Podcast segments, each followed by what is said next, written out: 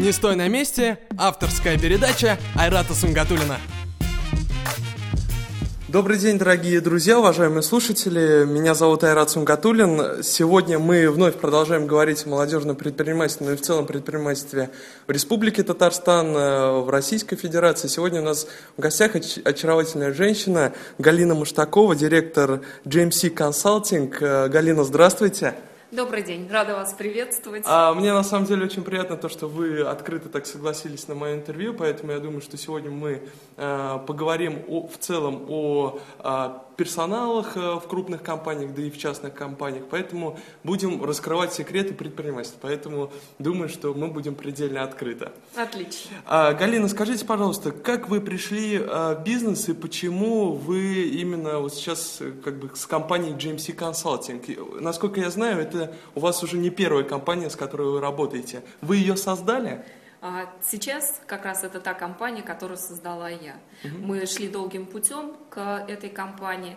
И если говорить, как я вообще в принципе пришла к кадровому консалтингу, к оказанию кадровых услуг, а, исторически так сложилось. А, я росла в семье, да, педагогической династии. У меня дедушка был педагог, мама была педагогом.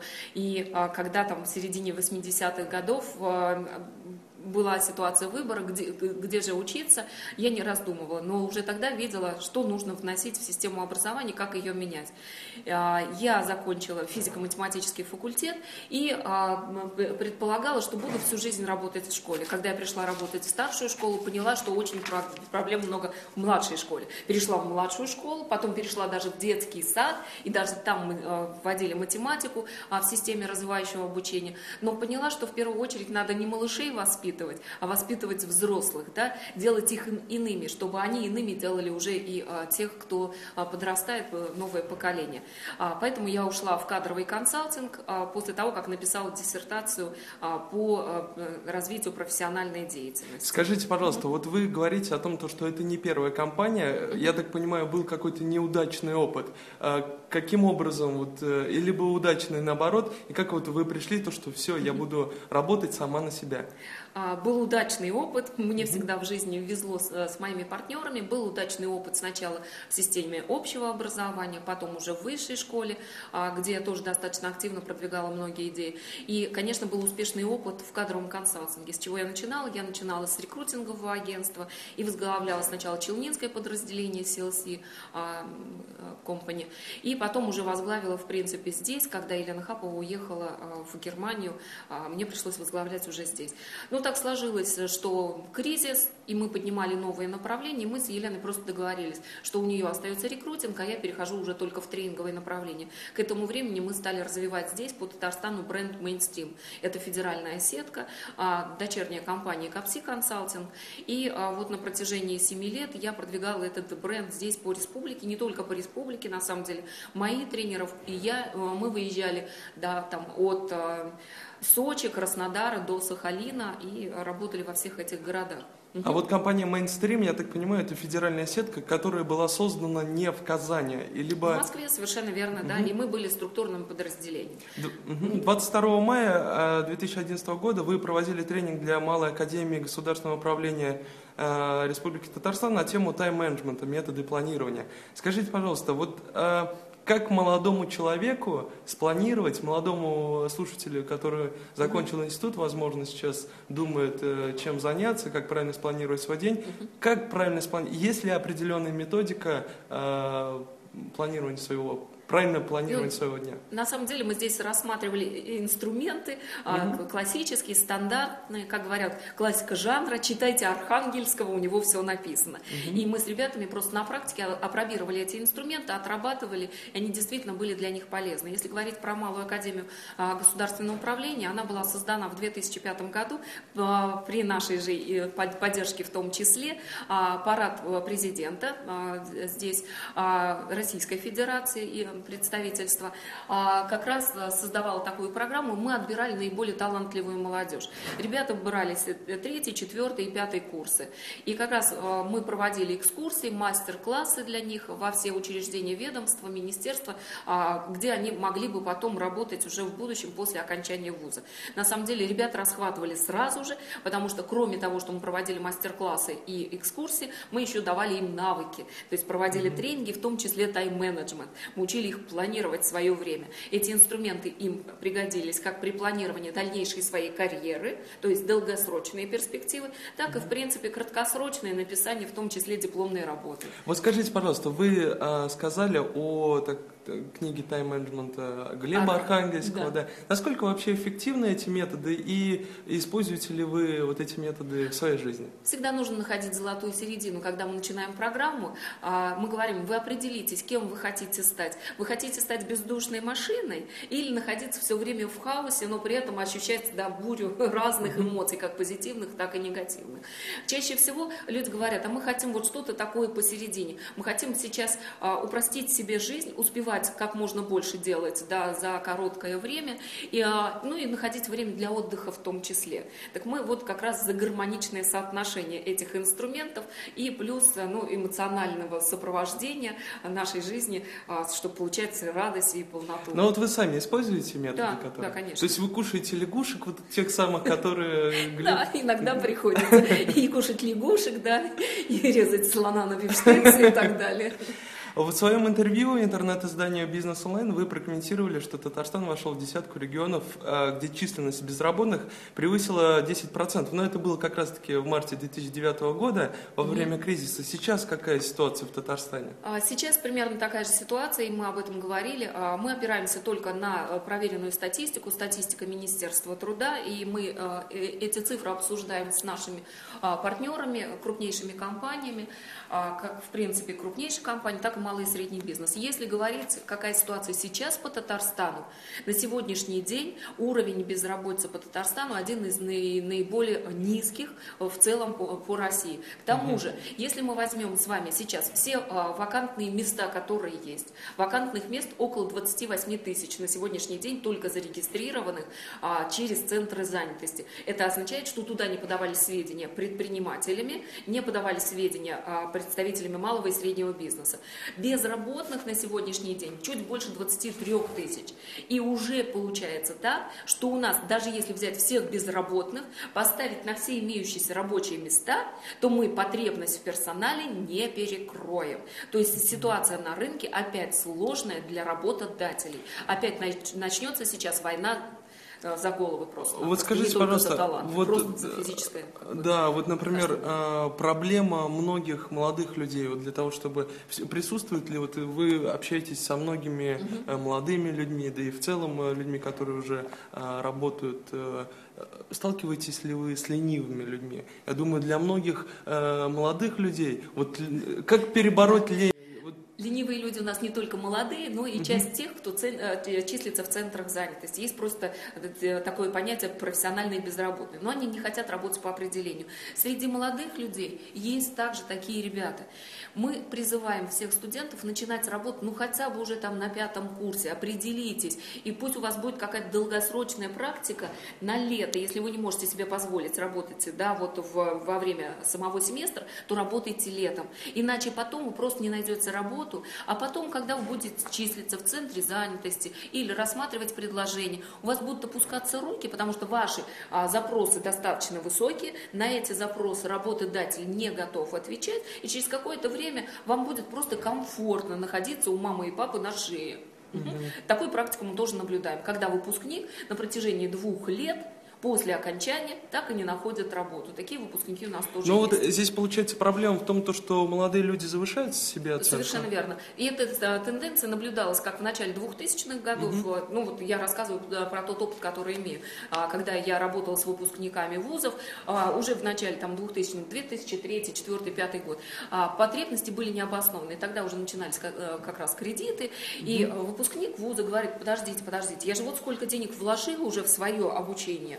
А, кроме этого, я же хочу жить сейчас нормально, и я хочу взять кредит на автомобиль, я хочу жить отдельно от родителей, тогда моя зарплата должна составлять не менее 15 тысяч рублей. Тогда средняя зарплата была порядка 7-8 тысяч рублей на тот момент.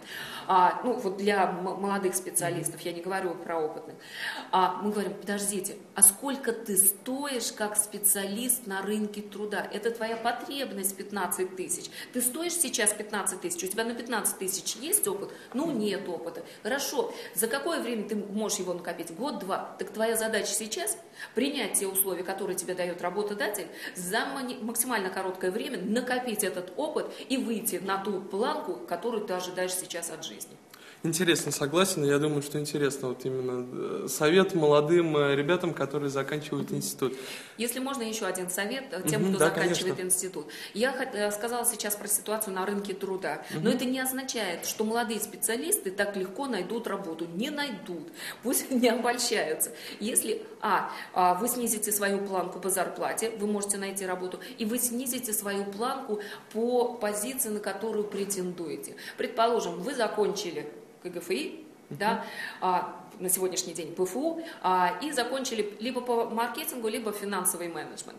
А вы претендовать на позицию маркетолога в крупнейшей компании известной не можете, потому что требования, которые. Э, выставляет крупная компания, с опытом работы чаще всего. Тогда у вас есть два пути. Первый путь. Либо вы принимаете предложение об, от этой компании, о которой мечтаете сейчас, на другую позицию. Пусть это будет позиция просто менеджера по продажам, оператора, не, не, не важно, какая это позиция. Но внутри вы будете аккуратно продвигаться к своей цели. Это один ход. Второй ход. Вы соглашаетесь на пред, предложение от ЧП Пупкин, идете маркетологом в ЧП Пупкин и через какое-то время возвращаетесь к своей мечте в крупную компанию. Спасибо большое. Вот если говорить, э, нас слушают также молодые предприниматели, которые уже, имеют определенное свое дело, и но у многих стоит вопрос, а, как мотивировать свой персонал. Вот это будет ли матери... деньгами матери... да, материальный фактор, либо нематериальный фактор. Каким образом, а, например, вы мотивируете свой персонал и непосредственно, чтобы вы порекомендовали молодым предпринимателям, каким образом лучше мотивировать? В рамках клуба директоров по персоналу, mm-hmm. клуба кадровых решений на протяжении последних восьми лет мы обсуждаем практически регулярно вопрос мотивации персонала. И сейчас этот вопрос стоит очень актуально. Как не только привлечь специалиста, но и как его удержать. Удержать с помощью денег становится практически невозможно, потому что находится другой работодатель, который на копейку больше начинает платить э, сотрудникам и, соответственно, переманивать твоего специалиста. Поэтому мы предлагаем сочетать как материальные а, эм, инструменты, а, стимулирования персонала, так и нематериальные. Если говорить про материальные, вы должны находиться в рынке. Это означает, что заработная плата для ваших специалистов должна быть на уровне среднерыночной.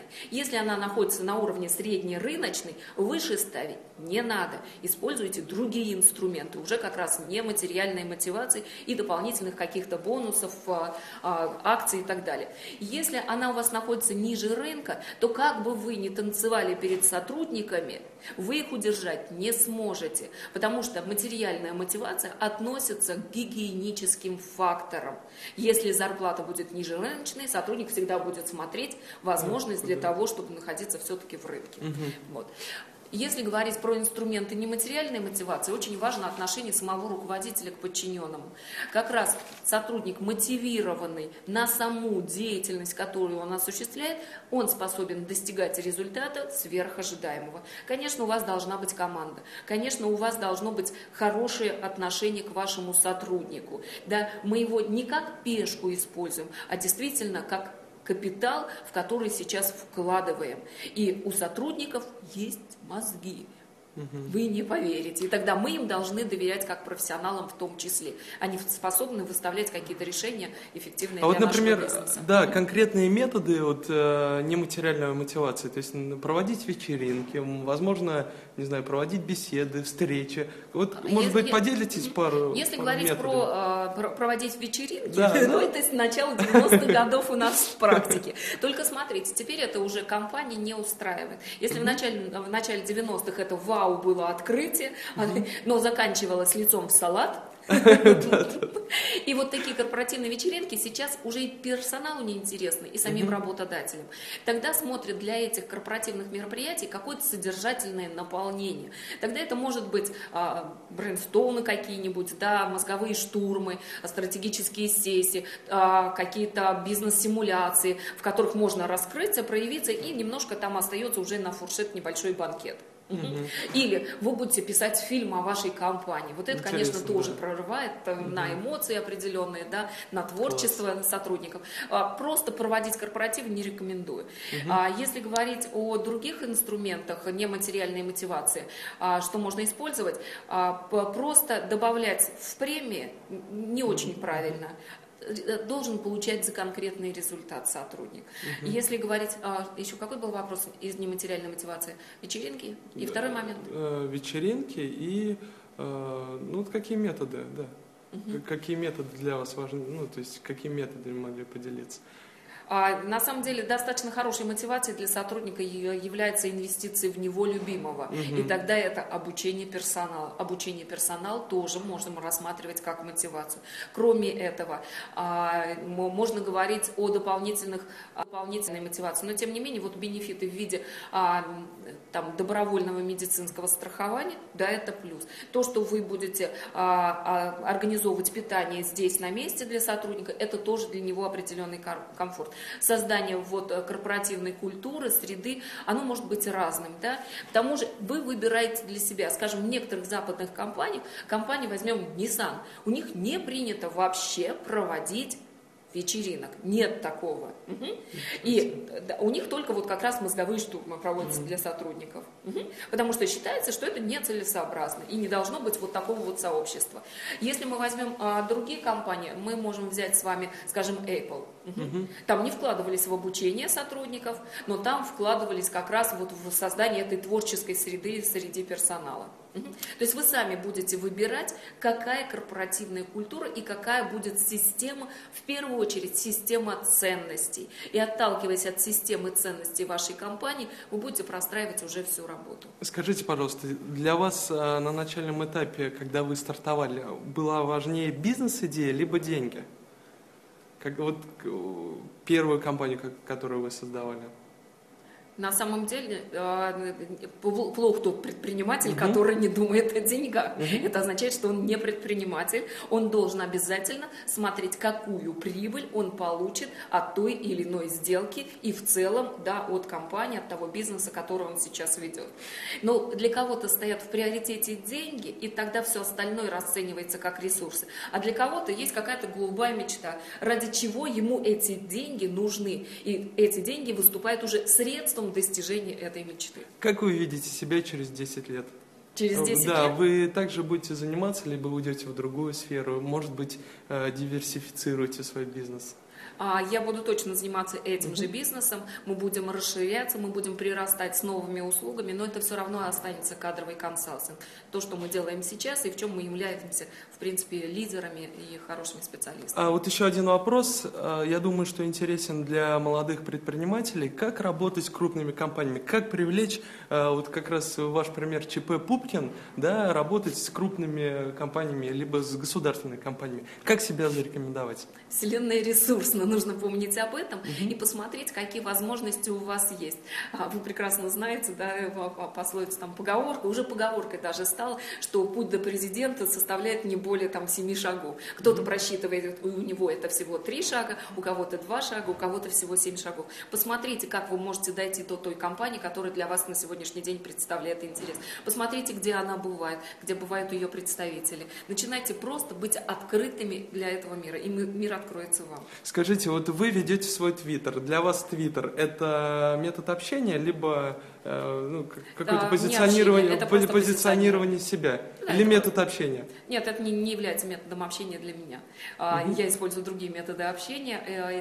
Э, и это достаточно закрытое, угу. и чаще всего я общаюсь просто в скайпе. А, ну вот на самом деле я хотел бы сказать то, что мы а, с Галиной позна- познакомились, и благодаря Твиттеру мы смогли сегодня встретиться. Я думаю, что наше интервью а, было полезным. Я думаю, что наше время, к сожалению, заканчивается. Галина, mm-hmm. вам спасибо большое за интервью. А, наш подкаст можно скачать на kazan24.ru, также на Apple Store, поэтому скачивайте, радуйтесь и слушайте, мотивируйте себя и свои своих знакомых. Спасибо вам, Галина, за интервью. Спасибо огромное. А, дорогие друзья, сегодня с нами в гостях была Галина Маштакова, директор GMC Consulting, кадрового а, агентства, как раз занимающееся в сфере консалтинга.